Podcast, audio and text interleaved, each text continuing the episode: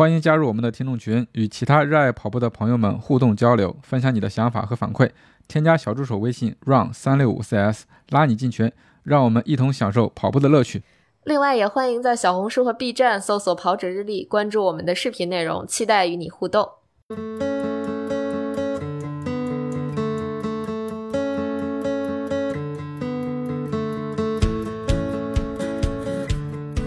啊，大家好，欢迎收听今天的 PP 计划，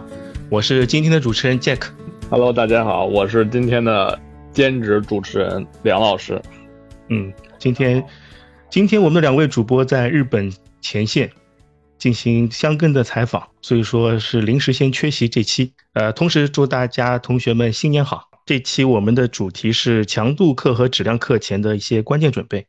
这期的话，我们是邀请了一些同学进行一些发言分享。但最后分享的是那个投稿的是丹尼同学，丹尼同学要不先请您先分享一下，然后我跟梁老师我们再再说其他的。哦，可以啊，好，我我也没想到先是分享，我以为会先有一个训练的一个总结，但没关系，我们可以抛砖引玉。呃，这一期的主题上次在刚说出来以后，我觉得还是有挺有感触的，然后赶紧就呃点了一下报名，想分享一下。呃，主要是因为这个呃这一期的 PP 计划起步，其实我觉得还。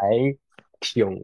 猛的，就个人感觉，呃，尤其是跟自己在这个过渡期，呃，自己练的时候相比，会有更有这个深处的一个感受。所以关于这个质量课这块，也想有一些就是分享给大家，或者是可能跟大家，呃，交流讨论一下，然后呃，互互互相这个互相帮助吧，看看有什么经验教训能吸取的。呃，我觉得对对我来说最重要两点收获吧，一点是这个质量课的这个准备。然后另外一点呢，就是关于这个质量课，其实也是要抓住这个重点啊，就这两点。第一点，这个准备，其实我是觉得从什么时候开始准备是最重要的，或者说是什么时候就应该开始准备了，是对我来说是在当前的这个呃质量训练呃完成的呃当下，马上就要开始去做这个准备了，然后为下一次的这个质量课去做铺垫。其实这个时候可能最关键或者最直接面临的问题，就比如说像北方这个寒冷的天气，可能马上就要注意保暖，然后以及这个一些营养的摄入，然后包括休息。所以我觉得，当第一次训练课结束，就是当眼前的这个呃质量课结束以后，就一定要开始注意这些了，而不是说我终于把这个质量课完成了，然后呃就是很轻松，然后有点放飞，然后不小心感冒了。或者是说当天晚上，呃，没有控制饮食啊，或者说恢复的不好啊，导致第二天的状态不好，然后，呃，一点一点的这个，呃，就是这蝴蝶蝴蝶效应累积下去，从而影响之后的这个训练课的这个质量。所以我觉得可能从当前的这个质量课结束以后，就马上要开始想到，然后铺垫好为下一次的这个质量的这个质量课去做准备。然后第二点是关于这个。呃呃，抓重点的这一块，因为其实教练在给大家呃设计课表，包括发这些细节的时候，会把全面的这个东西都覆盖到，包括热身，包括这个呃短距离的冲刺跑，然后包括主课之后的一些呃放松或者说是冷身跑，呃，但是因为这个课表的表现形式，有的时候受制于这个。呃，去跑平台或者是这种课表的形式，可能会看起来科目很多，但是最主要的这个主课，有的时候教练也会在呃这个形容描述里边也会提到，就是比如说间隙跑十次或者八次，或者说是这个三组的呃阈值跑，甚至超呃阈值比阈值配速还要快的这个三组的呃长点距离的这个快速跑，其实这个是最主要的。那前和后呢，其实是更多。为这个主客去来服务的，啊，只不过是通过一些呃结构化的形容或者安排，去来帮助大家理解，但是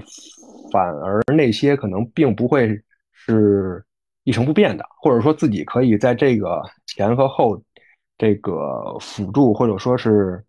呃准备以及恢复的这个状态里面呢，去做一些做做一些取舍，或者是根据自己的情况做一些调整。比如说热身的时候，甚至可以比教练给的这些安排要更时间长一些呀，或者说根据自己的状态去多做一些呃自己需要呃做到的热身的动作，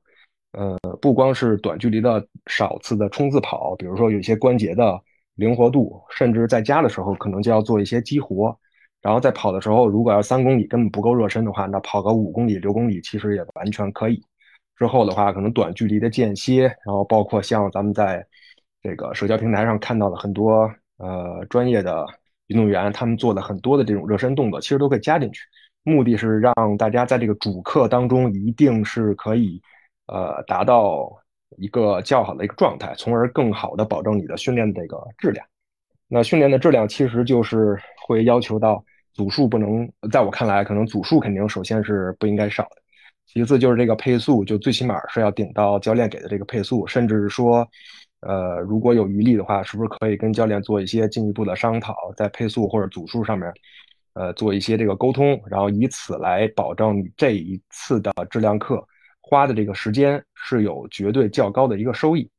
所以我觉得可能这个之前的准备。在在这个所有这个目的上面，一定要呃清晰，就是保证你的质量课要呃高效的，然后完美的这个完成。然后质量课之后的这个恢复也是，其实并不是说可能跑个呃十分钟、五分钟就结束了到家了，反而是说根据自己的状态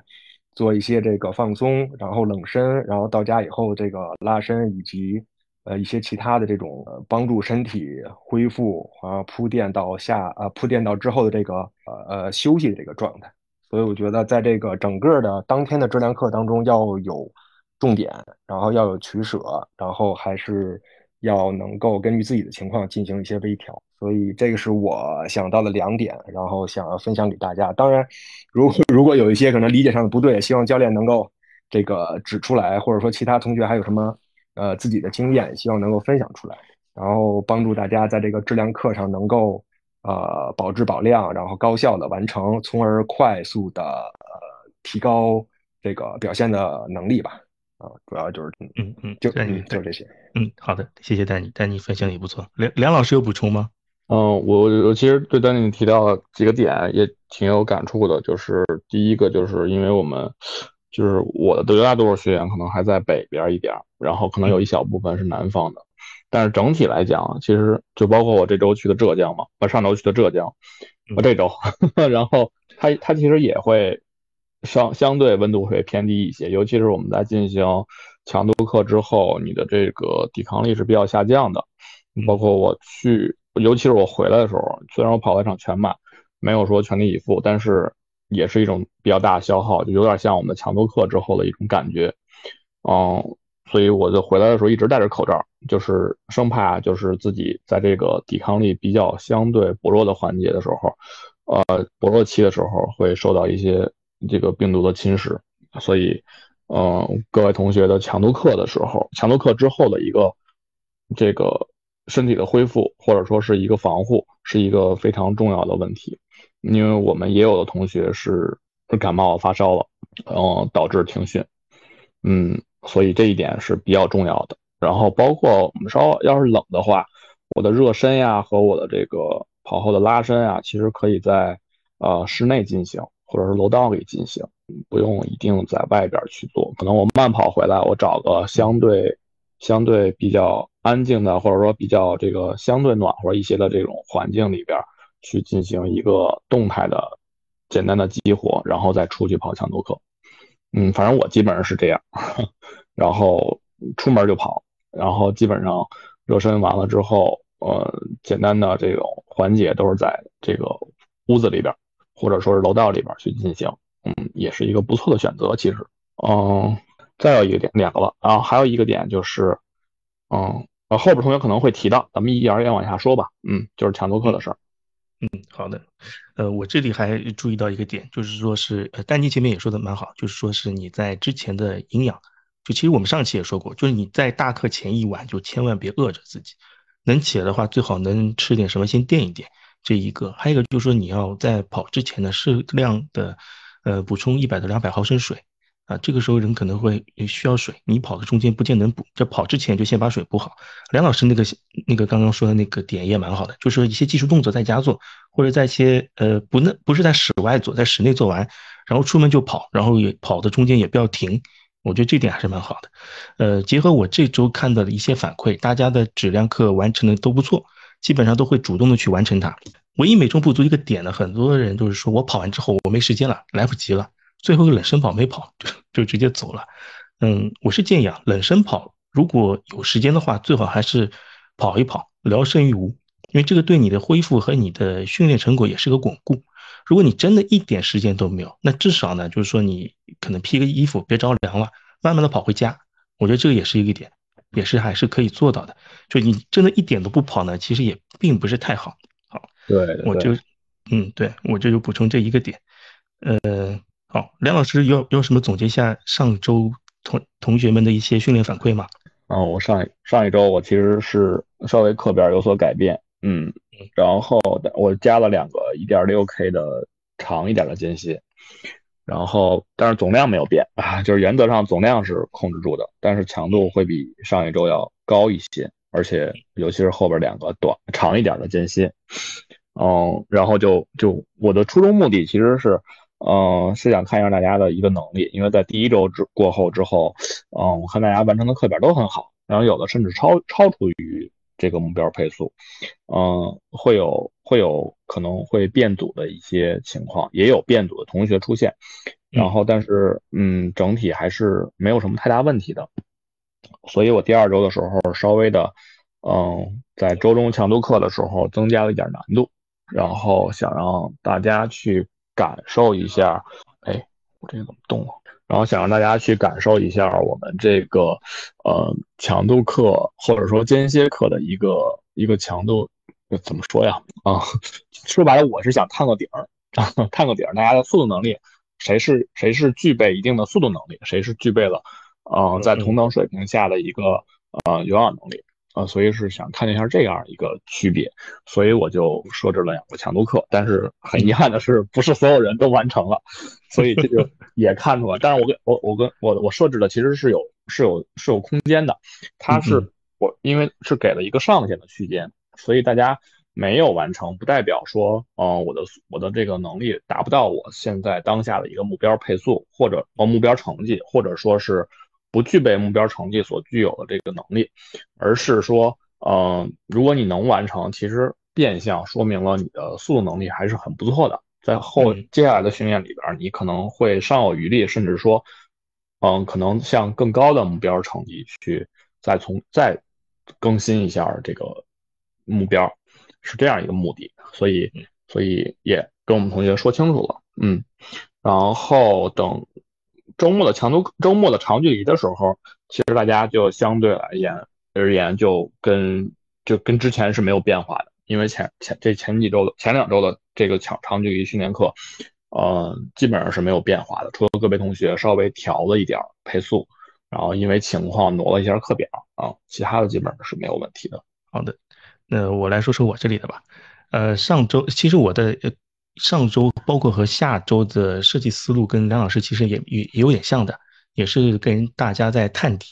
因为刚开始训练，大家其实都并不是太熟悉，对于配速也好、心率也好的一些基线的设定，可能还并不是最优的一个状态。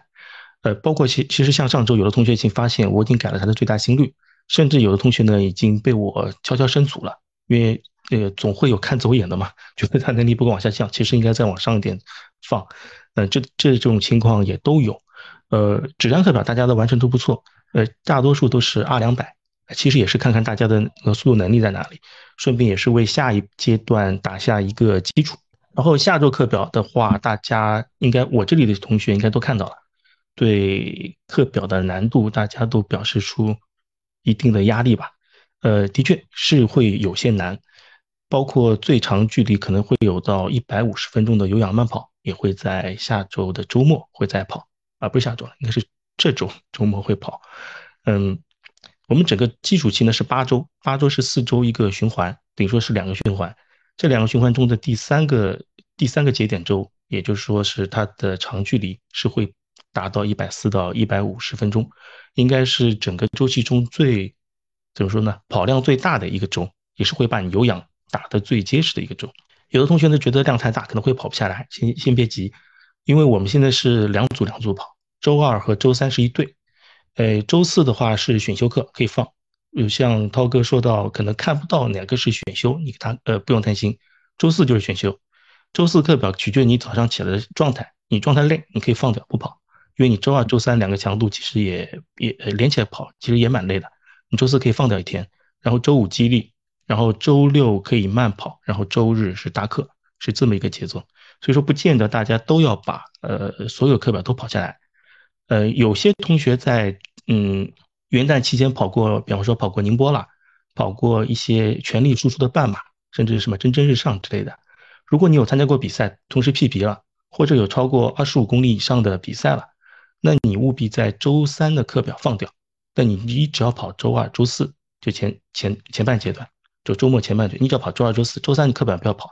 因为那个强度太大，可能会对呃你的恢复造成不可良的影响。甚至你周二、周四你不按课表跑，你只要按照有氧心率慢跑也是可以的，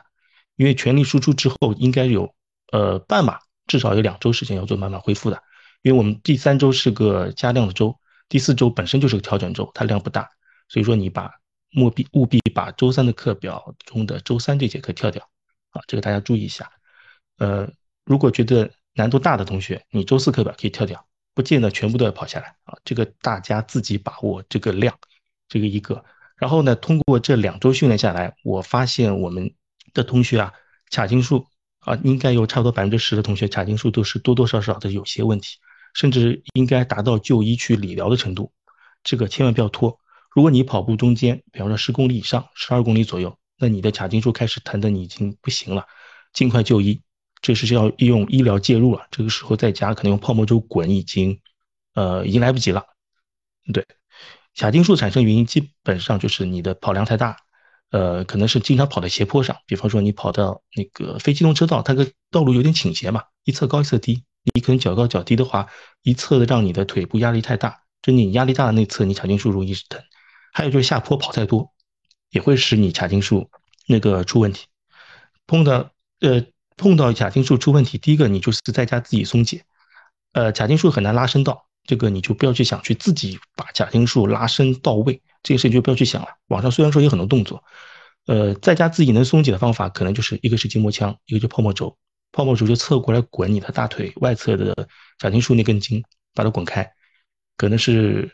呃起来滚十分钟，跑前滚十分钟，或者睡前滚十分钟，这三个时间点任选一个时间点去做。我建议是睡前滚，睡前滚完之后，你可能是处于睡觉状态，也是很好的恢复。睡睡前滚十到十五分钟啊，可以让你自己放松。这是这这个但这个只是起到放松的作用。呃，第二个就是说你对跑量的一些怎么说呢？如果你想就真的疼了，那你强度课你就先放掉，那你只能有氧慢跑。有可能有可能是有的同学可能有氧慢跑都会疼，那你就是只有医疗介入了。但是同时最关键的还是要建立你的臀中肌，把臀中肌建立起来。呃，我我这里也碰到过，看到有的同学天生如铁，一直如铁，但是他还是髂筋束会疼。你看他臀已经硬的很很厉害了，因为而且但是就是说臀中肌它不能靠普通的硬拉深蹲来去解决问题，那硬拉深蹲可是臀大肌。不见是臀中肌能能练到啊，这个大家嗯要务必务必呃注意一下吧。还有有的同学是第二次，可能是第三次跑我们周期性课表，然后一上来可能就中招了。这个可能我开营的时候也说过，就是最呃最容易中招的就是第二次或第三次参加周期性课表同学，因为你通过前两次训练完之后，觉得跑课表这件事情你已经完全能掌握了，而且通过跑课表的加量，能看到自己明显的提升。这个时候其实是一个危险信号，因为如果你肌力不跟上的话，那你再往上加量加强度，那你的身体势必会给你一个受伤的反应。呃，如果你的肌力不跟上，或者是你的恢复营养都不跟上，那你后面去等待的是一个伤痛的阶段。可能有的人认为是伤痛是一个跑者的必经之路，但我觉得这个如果你有一定的方法，这条路不走也罢，不见得一定要走这条必经之路的。好，呃，基本上我上周。包括和下周的课表的一些描述，基本到这儿。呃，后面的话我们收集到一些同学的一些问题，梁老师，我们一个一个来回答一下吧。对，没问题，没问题。好，我来读一下吧。嗯，第一个问题是说，在累积疲劳的情况下，没有办法按照计划，从而降速或减量，训练收益会不会不可避免的打折扣？梁老师怎么看？嗯，我觉得正常来讲肯定是会打折扣的，因为你嗯相对应的训练计划和相对应的周期性训练是一环扣一环的。嗯，但是这个训练，当然这个长长距离训练或者说嗯周期性训练，它的好处它并不会因为你某一次的课的缺勤，或者说是你某一次课有折扣的训练。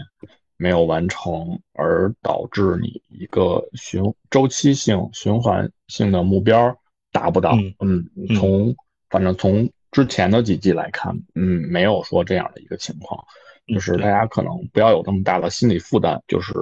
就是因为我在刚开始的时候也是想着，就是我自己我自己去参加训练营的时候，也是会想着我每一堂课。每一次训练都要全力以赴，咬牙去撑啊，去努，然后，嗯但是这样往往会伴随着当当我能力达不到的时候，往往会出现出现就是受伤的风险。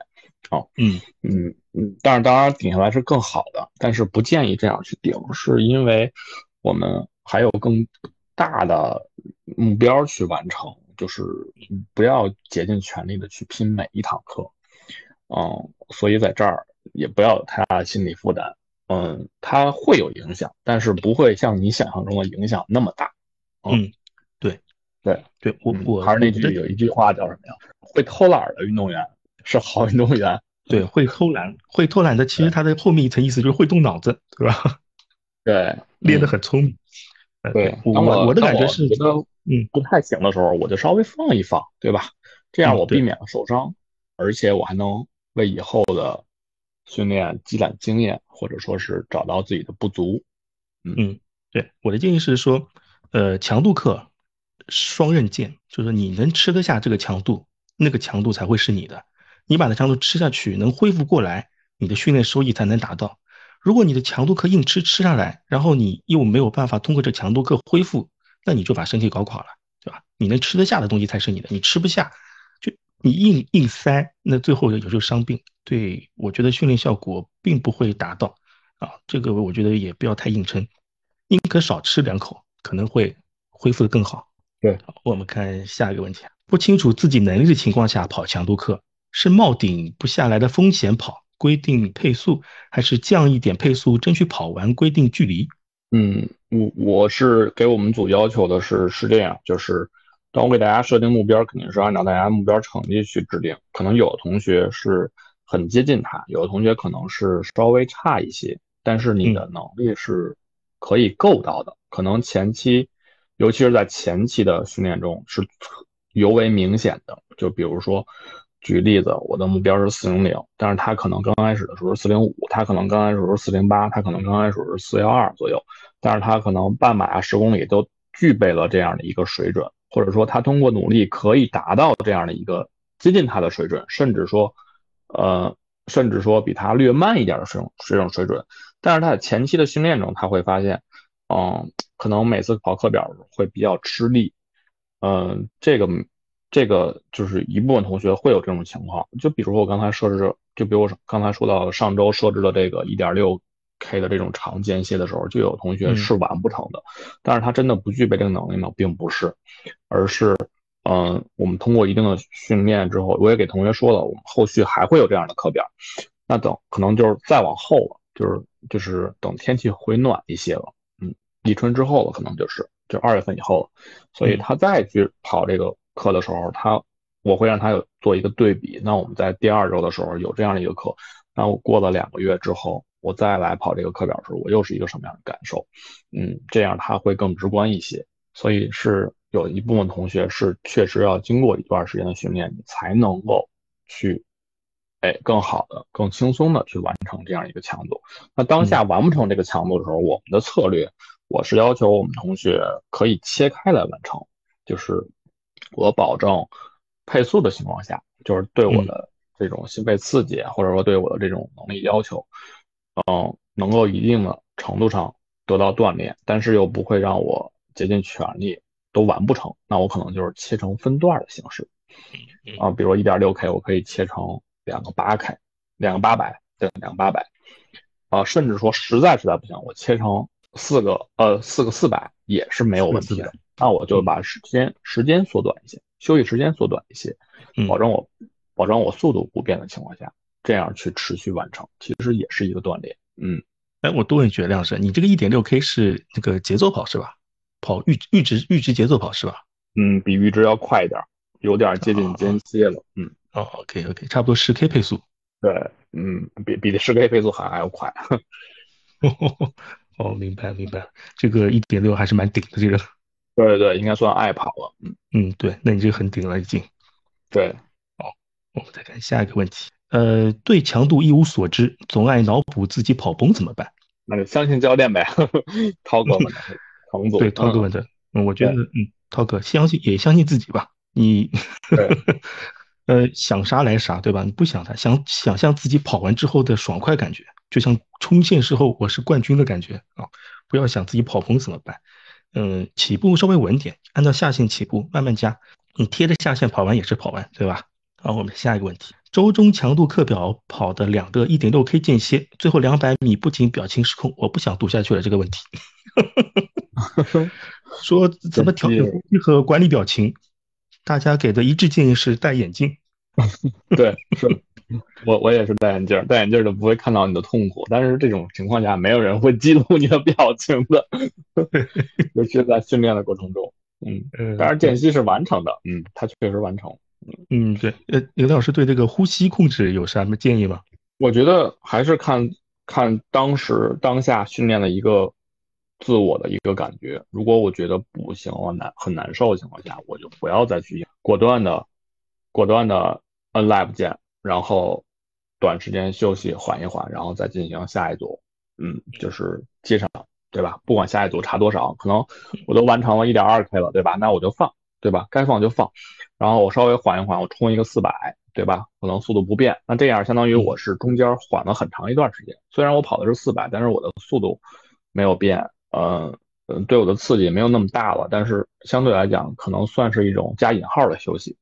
再加上我。跑两组之间还有一个短的休息，那我会对我下一组可能更有一个优势。那下一组可能我就不跑一点二了，我跑一个一加零点六，或者说是零点八加零点八，这个就是呃应变的能力。可能我们多数学员还不太行，因为一是没有经过经历过这样的训练，二是呃二是对训练的对可能可能听教练听的是比较多的。嗯，呃，没有这样的经验处理，就我分享一个我的经历吧，就是，嗯，哦，我在二二二几年呀，二一年吧，应该是二一年冬天，哎，对，二一年冬天，我跟着那个北京大兴一中的战荣林训练，战荣林教练他其实他鼓励的是混着练，就是我跟我当时跟的是谁练啊？我当时跟的是孙晓阳去练，啊，孙晓阳是什么水平？孙晓阳，嗯，孙晓阳是二幺二幺五以内的水准了。然后呢，他跑，他跑，我就举例子啊，他跑两千的时候，两千操场不是五圈嘛，对吧？嗯嗯。那我的能力，我肯定不可能跟他跑两千，我跑一个两千我都下。所以当时让我怎么练？让我跟四百休四百，再跑四百，再休四百，这样作为一大组。那他跑八组，然后中间两组之间是慢跑，我也跟着慢跑，等于我跑他的一三五二四还休息，二四他继续跑，我休息。因为他是连着五圈，我跑一三五，所以，然后，然后随着训练的水准增加，我可以跟跟到什么呀？跟到一个八百，中间歇一个四百，再跟一个八百，然后再往后呢，我可以再随着训练水平高，我可以直接跟一个一千二，然后休一个四百，再休一个四百，啊，再跑一个四百，就这样一个灵活应变，就是就是有线下教练的指导的时候，他会根据你的情况去给你做出。水准，现场调整，他会询对，他会询问你你的状态是什么样。那我们现在线上这个形式是没有教练，我们是独独立去完成，所以就要我们学员可能哎在这方面成长的更快一些，或者说是在未来的某些训练里边，嗯，可能我对自己的把控更灵活一些，这也是一种能力，也是我们可以提高自己水准的一种，就是训练的一个临随机应变的一个水准。并不是瞎跑，我就是想跑什么跑什么，而是我有自己的训练计划，但是我会根据我训练自己的训练计划和我当下的一个状态，随时的去调整我这样一个训练计划。嗯嗯，好，那个梁老师这个分享其实也是很有启发的。大家可以根据自己的情况，把长距离的间歇切割成自己能完呃能把握住、不掉速的情况下完成的间歇长度，这也是能练到吧。呃，我这里可能是可以分享关于呼吸的问题。我看这个同学问那个调整呼吸，我不知道他是最后两百米是呃不会呼吸了还是怎么样。我我这里倒是有个 case，我这里以前有过一个学员，他每次跑间歇的时候，他到最后是呃气透不过来，他给我的反馈是。哪怕你让他跑两百米，他最后气会透不过来。呃，然后我有一次跟他跑跑了一次，然后我听他的呼吸，的确到后面是，呃，气接不上的感觉。然后我就问他你是怎么呼吸的？他说是慢慢吸气，再慢慢吐气。我说你是不是以前练过瑜伽？他说是的。他说瑜伽老师跟他说就是这么呼吸的方式。我说你这么呼吸跑慢跑有氧还可以，你用这呼吸方式跑呃跑间歇的话。或者跑强度课是不是有点太激进了？我说你就是两步一呼，两步一吸，或者一步一呼，一步一吸，你把呼吸模式调整过来，然后你再去跑，可能会你不会至少你腿有力，你不会因为呃吸不上气让自己停下来。然后他根据我的建议，然后调整了自己呼吸方式啊，反正后来就是说是呃跑的肯定比之前要好一点了。不，并不是你一口气的话你换不过来啊。我觉得大家在跑强度课的时候刻意的要。主动的去呼吸，不要等着觉得气喘不过来的时候再去调整。这个时候也不要纠结于什么鼻子呼吸或口呼吸，你就口鼻同时用，尽可能加大自己的氧气摄入量啊，把你的肺通气量打开，让氧气多进去啊。这个时候让它烧起来。好，我们看下一个问题。呃，因为生活工作耽误课，耽误的课后面怎么补？嗯，呃。补课补课，我基本上跟大家说，你错过就错过，不要补了。对对对，我也觉得也是。嗯，因为因为每周都有都有固定的强度课，嗯，你怎么去补，根本其实不是补不了的。它不像作业，我多花点时间我就把它补回来。你这个时间花掉了，那你势必会影响下一呃下这个这个当下的一个训练。所以所以就就不用去补，也也没法去补。换句话说，嗯嗯，因为。就是怎么说呀？嗯，还有一句话叫“伤病其实也是训练的一部分嘛”，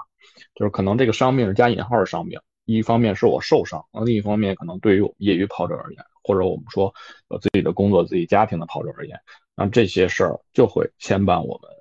这样的一个训练，会影响我不能说叫影响吧，会会嗯，会对我们的训练时间的。呃，这个多少会有一些平衡，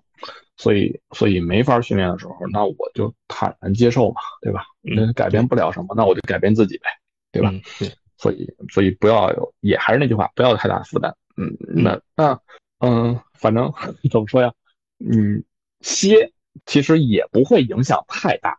你就不是说我一直什么都不干去歇，但是我们歇其实也是有策略的，比如说我我。就是我要歇的时候，比如说就是后边可能有同学也提到，我可能没有提前说了，比如说雾霾天啊、下雪天，我就是真跑不了，对吧？我确实也不想，我就是疯了似的。我觉得雾霾天我也出去，该跑长距离跑长距离，该跑什么，那我就被迫就是歇。那北京下雪那几天，我确实就是就是纯歇了三天，纯歇了三天。然后第三天实在憋不住了，我去健身房办了个七天的周卡，就是那个 对，办了七天的周卡，对。我说那这几天实在跑不了了，嗯，加上那那两天我可能备课，因为学校有公开课，所以我就经常熬夜，就经常到十二点多一点多才睡，所以我就没法就进行。第二天早上你也跑不了，当天晚上呢又又一边跑吧，我又得想着备课的事儿，我就更不可能跑，所以我就索性没跑。哎，加上正好又下雪，所以就连上了。那我说实在受不了了，忙完这事儿之后，第三天过完了。再不跑就三天真没跑了，那我就直接办了个健身房的卡，去健身房跑了啊，跑多少一个半小时吧，跑跑对，然后就熬了也熬，反正就是没有没有没有强度，确实没有强度。嗯，我我开的是十二吧，十二十二十二公里，你这五分配速嘛，健身房的五分可能会稍微体感会累一点，但是也还好，嗯，但是确实没有强度，那就是一个维持，就不会就不是让自己的。能力下降太多，因为经常不是有人说什么三天不跑就我能力会下降，确实是因为你的感觉不在了，你的肌肉对肌肉会弱些，对，所以所以肯定是有影响的。那我就尽可能去维持。那包括如果要是真是因为天气原因的话，或者说因为家里有事儿的话，那我可以挤出一点时间，我再给这周多加一次核心训练，对吧？多加一次这个力量训练，这都是没有问题的。就是你想方设法去维持，然后甚至说我爬个楼，对吧？对，爬楼非常好，爬楼啊、跳绳都行。对，爬楼就是其实交叉训练是没有问题的。嗯，就是时间是我们最大的敌人，或者说平衡时间是我们最大的敌人。嗯，时间也是我们的朋友，对吧？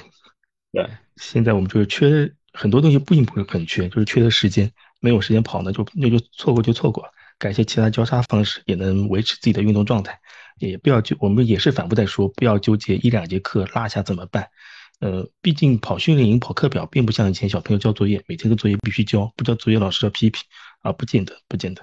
好，我们今呃现在插插一下吧。呃，Tim 同学说他现在有一份内容要准备好，先发言。呃，他的地方可能快关门了，让他先发言，好吧哦？Tim 同学还在吗？哎，Hello，大家好，我是乐天。不好意思啊，因为正好今天在咖啡厅，然后看快打烊了，然后就跟杰克叔叔说，要不我先把我这一部分跟大家分享一下。嗯，好，你先。然后啊，我是这个梁老师班级里的，也非常有幸啊，能够加入到第五季的 PB 计划。就关于强度课的看法和认知啊，我会分享六个点，都是比较有就是正能量一些的一些内容。第一块内容呢，我觉得就是从思想上去重视强度课，因为强度课啊是这个训练课表中的主菜。强度课的质量有保证，对于整个课表结束以后的 ROI 收益啊，一定是应该有比较大的一个提升的。然后从咱们这个吃力的角度来说，强度课是一种达成目的的这种捷径吧，我个人认为，这也是为什么梁老师一直会和我们就是在群里会跟沟通，就是一定要保证强度课，然后挪别的课都没事儿啊。而且吧，我们本学期每个学员都有自己的目标，就是要用目标感去重视每堂这个强度课。做这个难而正确的事儿吧，我觉得这个是第一块内容。第二块内容呢，我觉得是从心理上去相信教练，因为强度课无论是夏训较多的这个短间歇啊，还是冬训的一些长段路，还是 LSD，做了一定是会大于平时的这个有氧跑或者轻松跑。但是咱们教练一定会去评估咱们每个学员的运动能力，给出这个强度课的呃这个训练方案都是不同的。就要不咱梁老师和杰克叔叔也不会分那么多组。就会给出不同的课表，呃，所以因为相信，所以简单吧。所以说，咱们必须得相信教练的专业，一定能够这个无伤的 PB。然后第三块内容呢，我觉得就是从过程中去坚持，啊，就是不是每次强度课的过程都是体感很舒适的。比如最近寒潮啊、雾霾啊，包括没有休息好，呃，力量训练的一些延迟、这个疲劳的一些反应，都会导致强度课过程中的一些感受不佳。比如我们在上周三这个强度课。因为周二的时候我做了一些核心和臀腿的力量训练，周三一跑就抬腿就非常有感觉。然后宁波最近又有雾霾，空气质量也非常的差，跑完三公里就想放弃，但脑子里就是会有各种的这种这种弃跑的理由吧。但是转念一想，就是我今天跑这强度课是为了啥？然后意志力就会稍微坚韧起来。好像就放弃的理由有非常多，但坚持跑下去的理由只有一个，呃。就在那个最脆弱的时候吧，我觉得就是在脑子里多去想想那些，呃，就是鸡汤，比如什么纵有疾风起，人生不言弃啊，什么 only strong 呃 strong survive 啊，然后 never 这些话，我觉得还是得这些，你说他读吧，还挺好，挺挺正向的。我觉得对那个时候，因为人也比较感性嘛，然后一就是一有这样的话，就能够坚持下去。还有这里我比较推荐大家可以去看看那个魏彪彪哥这个，呃，就是带着这个。呃，贾俄人家和年长阿提亚去肯尼亚的那个训入呃那个那个训练的一个纪录片，在 B 站上面都有看，呃都可以看，是那个拜克传媒那个卓玛老师拍的。那个贾俄和呃阿提啊，就一开始去肯尼亚也是跟不住教练的课程，但是他们就是用非常坚强的这种意志品质啊，坚持下去，最后贾俄也是在今年的柏林吧跑进了二幺零，这个是从。呃，这个坚持这个角度去讲，然后第四块内容，我觉得从体感上去调整，那咱们一定要去做自己的主人。强度课要去遵从自己的体感，兴特别是在兴奋的时候，千万别跑快，也得压着速度。状态不佳的时候呢，咱们适时的这个稍微放一下，因为咱们这个强度课的课表都是有区间值的。我看梁老师给我的就是会有十到十五秒这个区间，状状态好的时候呢，我会去贴这个区间的上限；状态不好的时候，我去贴那个区间的下限，就是。当然有有极少部分啊，就是说状态非常非常的差，无法调动起来，我会再打点折扣，但基本上都会把这个时间给跑足，因为我还是比较相信啊，只有零次跟无数次，所以说就就一旦放弃了，在之后的这个强度课表中啊，就他他一定会不断的会来摧残你的意志，可能第二次、第三次的这个强度课就坚持不下来，所以说呃，我不是特别相信，就是要去轻易的去测试咱们这个人性啊，特特别是。咱们自己的，因为人还是 挺趋利避害的吧，我觉得。呃，然后第五块内容，我觉得从结果上多去肯定自己，有多苦就必定有多甜吧，我觉得我这个是自己认为的。然后主打一个反差感，跑完就是成功啊！咱们都是通过一次次的课表去完成对自己的这个提升，给柔软的自己一点肯定和鼓励。所以呢，在强度课后呢，都会奖励一下自己，包括他在夏天吧，我跑完强度课会去喝点精酿，然后冬天的话会吃个火锅啥的，形成良这个良性循环。呃，包括最近，呃，比赛也是一样，就题题外话了，就是我现在买鞋都一般都是 PB 之后才会去买鞋，就是把这个仪式感给它拉满，然后从也是从另外一个角度吧，肯定一下自己。然后第六块内容，我会觉得是从数据上做好复盘。因为每次跑完课表都会去记录这个数据，我现在会把这个梁老师给我们这个在呃 Training Hub 上面的那个课表内容啊，都会记录到那个腾讯文档当中，然后呢，也会再把自己实际的一个情况把它给记录进去，会去做比较，发现自己的一些不足点，对，就是有问题的话，也可以多请教，就是梁老师，包括一些大佬。我记呃，然后呢，同时我会把最近就是会记录睡眠数据会挺多一些，因为这一年我会关注这个 HRV 数据比较多，就看看强度课后的一个恢复的状况是如何的，也总结了一些规律啊，就基本上每次强度课跑完，那当晚的那个 HRV 巨低啊，就是不平衡甚至差这样的数据都会有，然后呃，这个第二个晚上基本上睡眠就会好，不管是这个深度睡眠啊，还是 REM 这些睡眠数据都会好。当然，就数据的话也挺费钱。就是我现在跑，就是左手带一九五五，然后右手带一高驰这个 Pace 三，脚上呢带一 Stride，然后心率带嘛 Pola、佳明、高驰。你这个钢铁侠。对，这个就是把这个仪仪式感都拉满了。就因为有数据，因为数据不可逆嘛，就是多积累一些数据，我觉得还挺好的。然后呢，也比较推荐一个平台叫阿 Q，然后看那个数据还挺好。每次强度课最后那个评分啊。反正也是也免费，我感觉可以方便做复盘这样。呃，然后二 Q 那个可能会偏高一些。哎呀，你看这个就一下子 暴露我自己的这个虚荣心了，就喜欢看高分的。对他跑力估值也会偏高，你的目标成绩也会偏高。完了，又又不知道这天记录记录的习惯，我觉得非常好，尤其是把课表记录下来，对吧？因为我们其他同学其实也可以试着记录一下。哦，我即便是这一期完了之后，我可能嗯自己训练的时候，我其实可以完全也不能复制吧，因为冬训和夏训是两个周期不同的训练训练模式。就我可以拿出来，我在下一个冬天我不报训练营的时候，当然也不是劝退大家，我不报训练营的时候，我没有训练课的时候，我自己独立给自己出计划的时候，我没有这个能力，我可以把上一期的计划拿出来，再滚一遍，哎，再滚一遍，然后这个时候我去对比一下我和上一期。就是去去年或者说同时期的一个水平下，我我的一个能力的体现，其实这也是一个对比。就是我经常也会拿我上一年的一个同期的数据去做一个对比。上一年这个时候我我是什么样的一个训练状态，一个什么样的训练水平，可能训练计划不太一样，但是大体上的内容是不不太有不不会有太大变化的，所以还是可以有对比性、参考性的去看着来的。这东西还挺有意思的，可以看看。嗯，对，写日志非常好的习惯，可以知道自己每次的进步。呃，像我们这里那个小谢同学，他写他写那个日志也是很厉害的。他在进营之后到现在，他他那个有一个年度总结嘛，他日志写了十万字，十万零八千多字啊，快十一万字了。写的那个日志反馈，可以出一本集子了，可以出本书了已经。啊，不过那个前面说那个阿 Q 那个偏高。其实还有包括，其实去保里面有时候预呃估值会偏高。其实它是怎么说的？就它是你在跑间隙的时候，它会把你的跑力值虚高高上去，因为你这时候你速度到了，你心率没没到，他会把你他认为你的能力会非常强。比方说你的正常能力是个五十，比方说跑力值是五十，那你只有跑间隙的时候，他会给你预估的跑力值可能会达到五十五，甚至到六十都有可能。因为你速度到了，心率没到，他认为你在一个很低的心率能跑得很高的速度，他就把你速，他就把你跑力值往上顶了。嗯，然后最后的时候，他年度，比方说周周或年下来，他你的平均的跑力值也会虚高高上去。所以说我一直说看那个趣跑也好，阿 Q 也好，你唯一能信任的跑力值就是你的周末的长距离的跑力值，那才可能是你的真实能力水平啊，其他都不用看，其他都是虚高的。对，因为它是一持续输出的。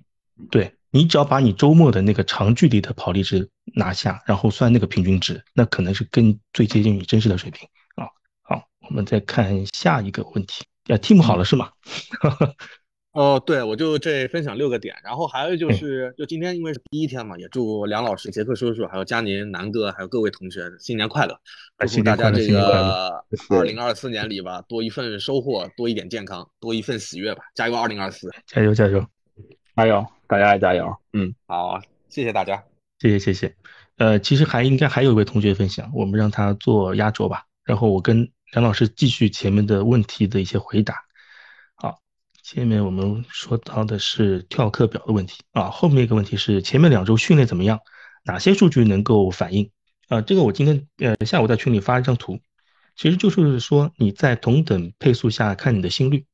如果同等配速下你的心率是下降的，那说明你的水平就是升高啊，这个从数据上可以看。其实还可以看你的那个主观体感，可能是同样的距离或同样的时长，你跑同样配速，你现在跑下来的你的体感比之前轻松。那你其实就是个提高啊，我觉得就看这两个应该就可以了。梁老师还有什么其他意见了？嗯，我倒是觉得有点有点着有点着急，嗯，因为 才两周是吧？对，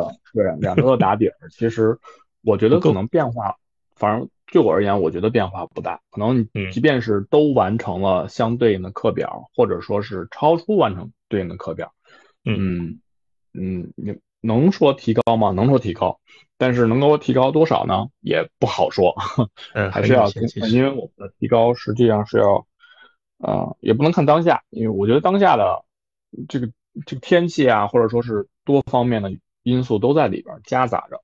嗯，还是要要有一个过过程，嗯，还是要有一个过程，嗯，所以切勿着急，嗯，不急不急。你不有种说法吗？那个练有氧能力是按年算的。可能五到七年，你的有氧能力才会有个质的提高，不急不急于一时。好，我们看下一个问题啊，下一个问题说，呃，关于极限训练，他说趣跑的课表写的是跑三分钟，说在可以在操场上跑六百米替代，这种情况下怎么使用下载到手表上的课表？呃，这种情况下，呃，你可能没有办法把课表下载到手表上，需要通过手工编辑课表。这个具体的编辑方法，我到时候可以发给这位同学。那我看。我们有几个同学是不识高驰的，嗯，也只能手动编辑了。对对，手动手动添加到加名上面，或者说是就是纯摁表，嗯，添加跑步记录。哎，对，记忆圈。呃，其实高驰也好，佳明也好，它本身都有跑步跑步训练里面，它本来就有个间歇模式。你只要开一个暖身，开个你每组的距离，再加上你休息时间，它其实可以自动的那个，也是可以自动的那个报呃预告的。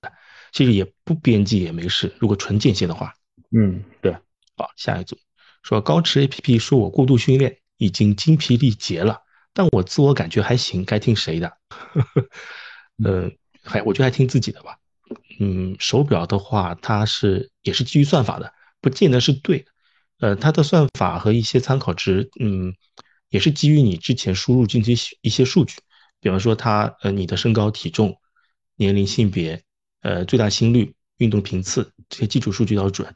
呃，它有关于疲劳的一些恢复的话，还有监测你的睡眠。如果你睡眠的监测时长，比方你实际睡了八小时，它手表只说你睡了四小时，那可能就是觉得你没有恢复过来，精疲力竭，这是有可能的。它这个还是有误差。如果自己感觉好，他说你精疲力竭，那我觉得还是不要信他，信自己吧。这个我觉得差的还是蛮多的。对，是这样。我我们我们我们那个学员也是多数用高驰嘛，嗯，就经常给我截个屏发过来，发到群里边啊，然后说啊百分之二了，然后 趴下了。对，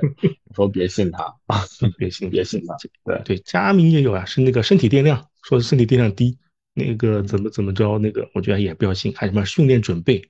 啊，什么训练增益，嗯，看看就好，不要太当真，还是看体感。我觉得，呃，数据的话，我们看整个一片，我不要看一个点，看一个点的话可能是有误差。你看一片的话，高低起伏可能会一个比较好的画面能呈现出来。看一个纠结在一个点上，可能嗯容易钻牛角尖吧。嗯，好，下一个问题，想在课表中加入一条稍微有点爬升的路线，适合在哪天的课表呢？是应该按心率跑呢，还是配速跑？嗯，这个我有在我们班说过，就是我们在日常训练中可以加入一点爬升，包括他们有跑跑步机的，我也建议调个百分之三左右的一个坡坡度嘛。嗯，然后就是强度，嗯，我是觉得长距离的时候其实可以加入一些坡度。嗯，对，因为比赛中其实它也有坡嘛，对吧？对，长距离更多的其实就是在模拟比赛的一个一个一个时间吧，或者说是一个感觉，所以你适当的加入一些坡度，但不要那种特别大的爬升，就是我上去就是明显很顶那种，不适合。嗯，就是正常的，比如说我过个桥啊，对吧？过个桥啊，下个桥啊，然后或者说是跑个相对缓一点的坡。不会很长，或者说长一点的、更缓一点的坡也是没有问题的。嗯，这种课表基本上我是要求大家长距离时候可以有，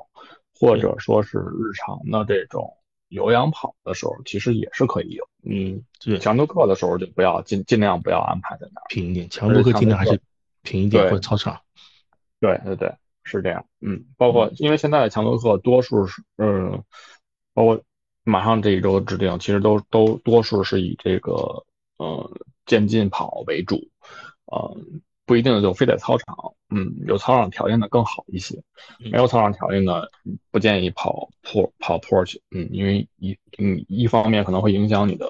配速啊，或者说是训练质量，另一方面可能可能强度课你也不好完成，容易崩，嗯对，还是比较稳一点比较好，平一点稳一点。对，平时的话，呃，周末长距离不要太陡，呃，稍微有点爬升，对，姜老师说对的，还有一些有有一些小桥，有些小缓坡就可以了，不要搞得太怎么说呢，太极限吧。呃，过跑坡训练，嗯，现在目前可能还不会加入，因为真的像跑坡训练的话，最好还是用跑步机比较好，它可以固定一个恒定的一个坡度，让你持续跑下去。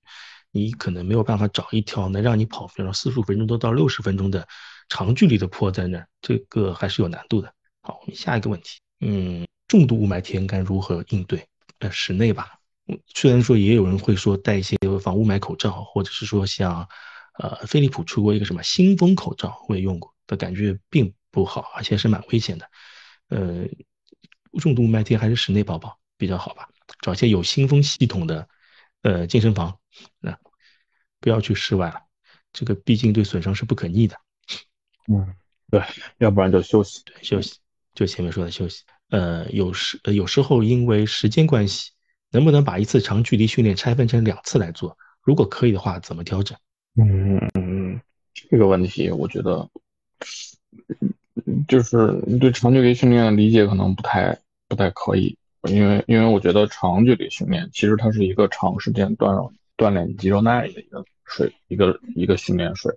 训练方方法，你把它拆分成了。两段也好，是几段也好，嗯，你时间达不到那个程度，你可能对自己的肌肉耐力没有一个比较好的锻炼，不到那个点。比赛的时候很可能跑不到某一个距离，你就已经很难受，很难受了。所以，嗯，确实是长距离训练是 需要花时间的，还得是需要调整、调整、协调时间的。所以，尽可能的还是先保证时间的情况下。去完成长距离训练，如果实在实在啊，你就说，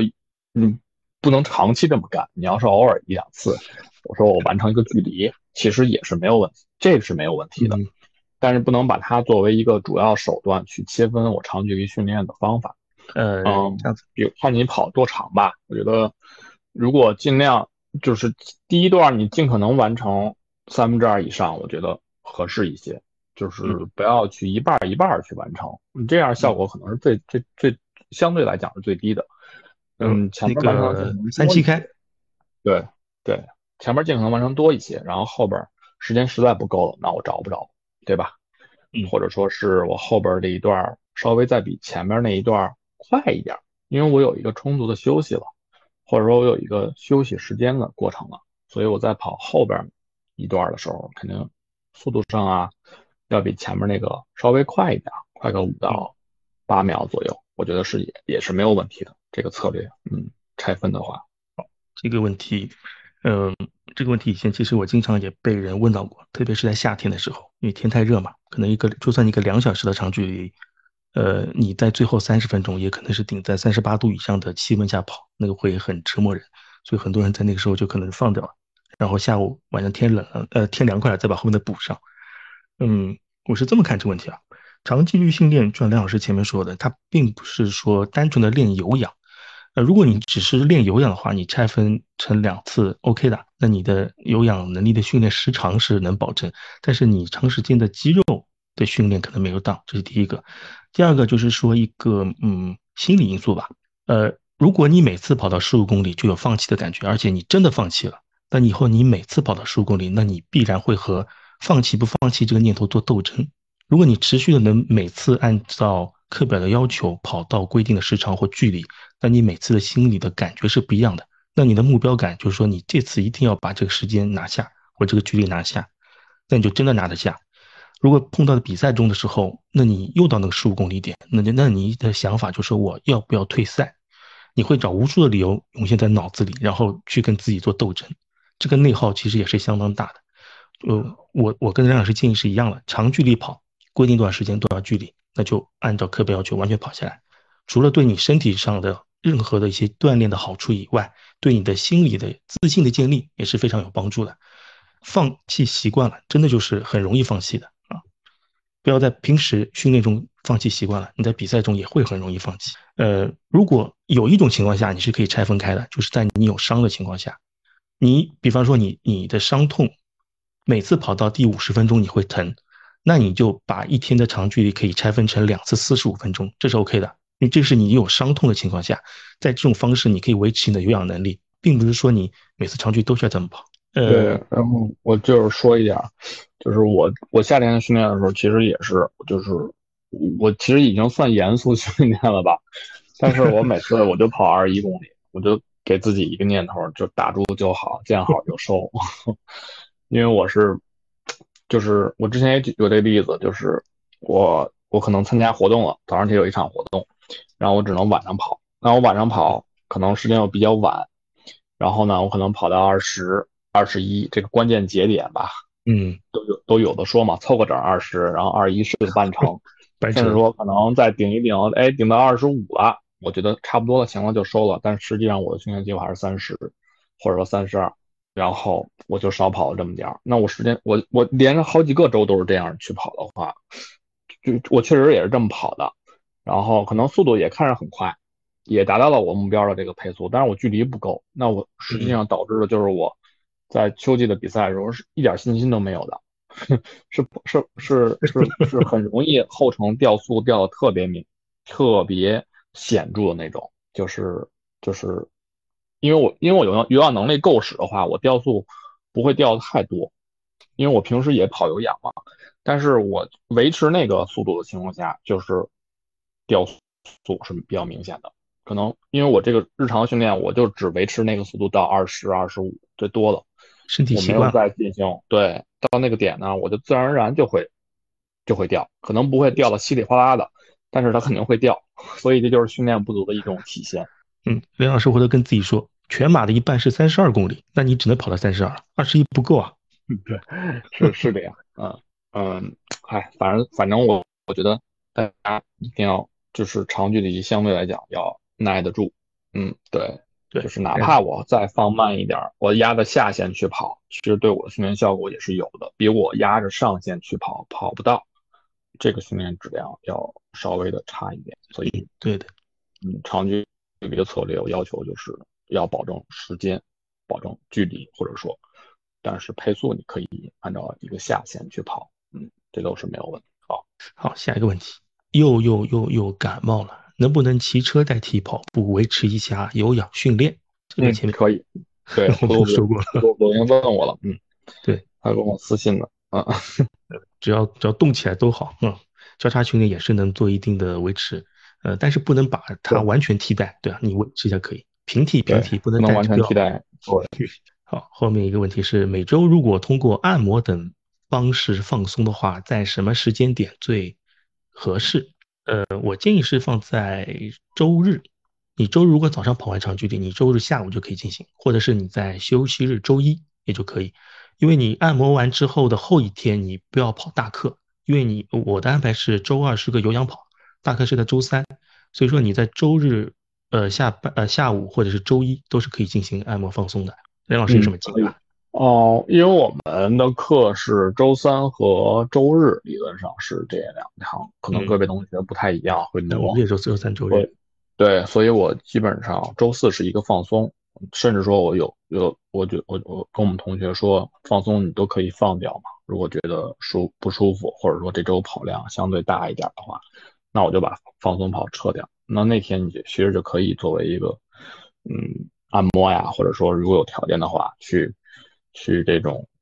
这种相关的这种机构啊，或者说是中心啊，去做一个放松，嗯，理疗啊什么的都可以。然后还有刚刚杰克叔叔说的周日，其实也是没问题。跑完长距离之后，嗯嗯，就是一个原则，不要放到强度课之前。之前对，比赛前、强度课前不要去按摩。对，包括我们说的那个热水澡，其实也是一种放松嘛，对吧？太热的水其实让你的肌肉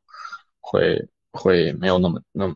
具有弹性，所以你第二天要上强度课的话，头一天晚上尽量不要洗这种热水澡，嗯，温水冲一下还是没问题的。好，我们今天的问题集合就到这些。前面呃前面的分享的同学，我这还漏了一位，漏了个小苏同学。我们要不现在请小苏同学发言？呃，可以听到吗？哎，可以听到。我是这次报名的话，我是看到这次的主题就是。冬天的质量课是怎么去执行的？然后你对质量课是怎么理解的？当时我看到这个之后，我就来报名。嗯，我想先问一下，就是教练，就是咱们对这个质量课的定义是什么呀？就是我现在还不太清楚这个质量课是什么意思。质量课 （quality time） 那个是你的，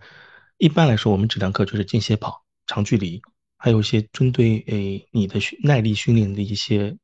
特殊的一些课表吧。质量课表一般每周是两次到三次左右，一些大坡的话可能会有一周有四次。哦，那是不是就是说，其实我现在作为新手，就是你给我那个课表里面还没有质量课？有啊，哦，有，其实其实已经有了。你每周长距离对你来说就是个质量课。啊，了解了解。对，哦，那说你前几天跑了一个半吧，对吧？啊，是是是，这也太太好玩了。我一开始我看到这个，呃，南哥发这个主题的，我还以为是。质量这两个字呢，所以我根本就不知道什么是质量课。原谅我是一个新手，然后呢，再加上大家其实刚刚聊的很多东西，我在疯狂做笔记，什么各种什么间歇跑什么之类的，就这这种专业名词我都得下去查一下之类的。嗯嗯。那那要是这样的话，其实我觉得我也没有太多要分享的。我更多的话，其实可以往这个质量这方面，就是我作为一个新手去分享一些东西吧。可能我分享的东西。在座的教练，包括很多同学，可能就，呃，不是他们想听的。我可能就是给一些新手说的一些东西，就是我对质量质量的理解吧。我是怎么看待质量这两个字的？这可能跑题了，不过压轴嘛，就无所谓了，随便聊。就是，呃，你要说跑步啊，长跑，其实大多数门外汉或者说一些跑步新人，包括我之前，我就会认为。那那不就是两腿一迈就考验耐力嘛，练就行了。这个观点的确也没说错，但是我们现如今凡事都讲科学、讲效率嘛，目的就是在于避免伤病，做到少下苦功夫、少走弯路。所以大家都，你看报名了这个 PP 计划嘛。然后呢，现在的话，其实说实话，呃，互联网上获取信息的方式多种多样，各式各样的方法和指导都层出不穷。据我观察，就是有一些同学会陷入一种困境中，就是担心自己选择的方法不是最好的、最有效的、最权威的，嗯，就把时间浪费在囤课的道路上，或者说把时间花在那我到底找谁去当我的教练呀，或者什么之类的。那可能我一开始我以为咱们聊这个质量是大家对这个课，就 PP 计划这个质量这个东西的这个探讨。嗯，的确呢，就是我之前呢，呃。从事过一段时间就是线上教育，不乏就会发现有一些同学他买了一堆课，好似报了课之后就等于自己掌握了。嗯，当然作为资本家视角，我是非常欢迎这些同学的，因为没有他们我就饿肚子了。Anyway，言归正传，就说的有点远了，就说回跑步。我的话，我是通过跑者日历，包括两位教练分享的一些理论和经验，才对跑步有了更深层次的一些认识和了解。我之前自个儿跑，大概也就自个儿跑了大概不到一个月吧，嗯，完全不知道什么控心率啊什么之类的这些东西。嗯，当然呢，就是我是觉得我从不去质疑教练的安排，因为教练这么安排一定一定有他的道理。哪怕多年后你有了一些所谓的优异成绩，然后你再回过头来再去看最初的这些教练。可能有些地方他错了，也不能说是错了，可能就是有一些课程设计，他可能还可以继续完善，不够高质量。嗯，那也是在你有能力之后的一些评说吧。就如今你的评价体系其实就一个，那就是教练的安排的课程你能否完成？嗯，会不会太吃力？如果太吃力的话，那就及时跟教练沟通；如果很轻松，也没有必要骄傲自满，就先听教练的。教练可能不能在这段时间。帮助你大幅度提升成绩。刚刚教练也说了嘛，这个有氧跑可能真的是需要拉很长时间才会有显著的提升，但是能够尽可能的保障你在教练的课程安排下不受伤。当然，你要是 就是自个儿作，跟我一样，一个新手一上来就跑一二十二公里，当时为了那个二零二二三年年末跑一个二零二四的轨迹受伤了，那就甭怪教练，那就是自个儿作。但我非常庆幸，就是我的身体当时跑完之后说还行。嗯，这就是我想分享的，就是有关质量吧，可能跟质量课是没有任何关系了。就是我还是希望大家没有必要去纠结于这个，可能不是给现在同学说的，是可能给一些跑步新手或者说没有报名跑步机 PB 计划然后的一些听众说的吧。我始终认为，学习任何领域吧，开始一定要做到谦卑，做到尊重，然后过程中自律，同时自省，然后你结束的时候。不是说这个课程结束，而是当你在换教练的时候，你跟这个教练这段缘分走近的时候，你结束的时候可以超越，让你的执教过的一些教练或者老师骄傲。我想这是每一位老师或者教练都希望看到的吧。就是可能你的中学老师授课质量是高于你的小学老师的，但是没有你的小学老师，你就没有办法去评价你的中学老师的课程是否高质量。学习的路上不可能只有一位教练、一位老师，执着于质量。不如付诸于行动，嗯，所以说没有必要去纠结到底跟哪个教练或什么之类的，相信一个教练就听他的就好了。这是我想分享的东西吧，就是还是那句话，我分享的跟质量课没有关系，我分享的就是质量课。这个质量是一形容词，就啊好，我大概就说这么多吧。我是一个跑步新手，致力于一年时间收马破三的小苏，嗯，谢谢大家，大家就听个乐。嗯，好的，谢谢小苏帮我们最后的总结升华。我觉得我们这期 PP 计划应该可以结束了。梁老师还有什么补充吧？那我最后也分享一下吧。我听小苏说了，嗯，对，小苏已经帮我们总结好了。对，因为 因为我也跟跟过几个不同的训练营，比如说耐克的黑马呀，比如说嗯北京的尤亚都训练营啊，再比如说嗯之前我刚才节目里提到的战中林的执教。执教大兴一中的一个体育老师的一个训练模式，那时候不同的训练，包括最早我我跟他加油跑，其实大家也听过这个故事嘛，就是不同的教练有不同的训练方法，而且不同的教练他的模式是不一样的。呃，我经常就是我就是我当时去，嗯，我去哪儿啊？嗯，我最好我最好的一个跟着一个完整的线下训练周期是跟黑马训练的，我当时破了二四零。但是转过牛，我跟战东林去训练的时候，战东林教练训练的时候，我就有一个感觉，就是他的训练没有没有黑马的质量高。我抱着这样的质疑去训练的，但是呢，我还是听从教练的训练安排。但是呢，在开春的时候，我的水平全方面的提高了，就是远高于我在黑马的训练质量。我不是说我在黑马训练质量不高，而是。当时他确实提高了我，让我打开了二四零这样一个一个门槛。然后，但是我跟他战斗营训练的时候，我会觉得他的强度低，或者说他的强度不是黑马的正常那个我熟悉的训练模式，或者说跟我平时跑的模式完全不一样，那我就会有质疑。那这是一个正常的情况嘛，对吧？但是我选择的是相信教练，而是根据他的安排。你想，刚才我分享孙耀阳他跑连着跑两千。我就只跑一个四百，歇一个四百，那不就是四百间歇吗？那我自己跟哪儿跑不一样？但是确实就是不一样啊。那结果下来的时候是很让我吃惊的，所以我至今都记得的战东林教练的训练模式是什么样的。然后在那一年，我又延续了这样一个训练模式去维持我的状态。虽然我不能再去再去那儿训练了，因为当时因为疫情不允许非校内的人员再进校校内去训练，所以所以这就是给了我们一个什么样的一个一个启示，就是我们跟随教练去训练，首先教练不是胡教，这是肯定的，然后嗯，他有自己的一套训练模式，那我们选择相信这样的训练模式，去适应这样的训练模式，才能在这个训练模式下发挥我最大的一个潜能。然后，嗯，当我再去参加其他的训练营、其他的训练方式、教练的训练模式的时候，我要会去适应另外一种模式，而不是抱着自己以往的经验呀，包括我所谓的成功的经验，我有打开多少多少的水准。去抱着这样的经验去拿这个经验去衡量另一个标准，这是不在同一个层次或者说同一个领域的，是没有一个评判性的。所以这就是我想说的嘛，对吧？就是踏踏实实训练，也是刚才小苏最后的一个点睛之笔，我觉得我非常认可。嗯嗯，对，加油吧，加油加油。呃，小苏跟梁老师说的非常好。我这里的话，我这其实也没什么太多补充。我是觉得每个教练他有自己的一个工具箱。它的工具箱里的东西都是能帮大家做提高的，呃，跟不同的教练其实就是从他的工具箱里拿一些东西出来用在自己身上，呃，教练的一些招式啊，或者是一些方法、一些训练的一些理论基础，可能都是有他一些渊源的地方，他可能很好能掌握这个工具箱，把教练的一些方法和招为己所用，这这是大家我觉得是应该需要嗯注意的地方吧，就是把大家的能力都会提高上去。基本上就做这些，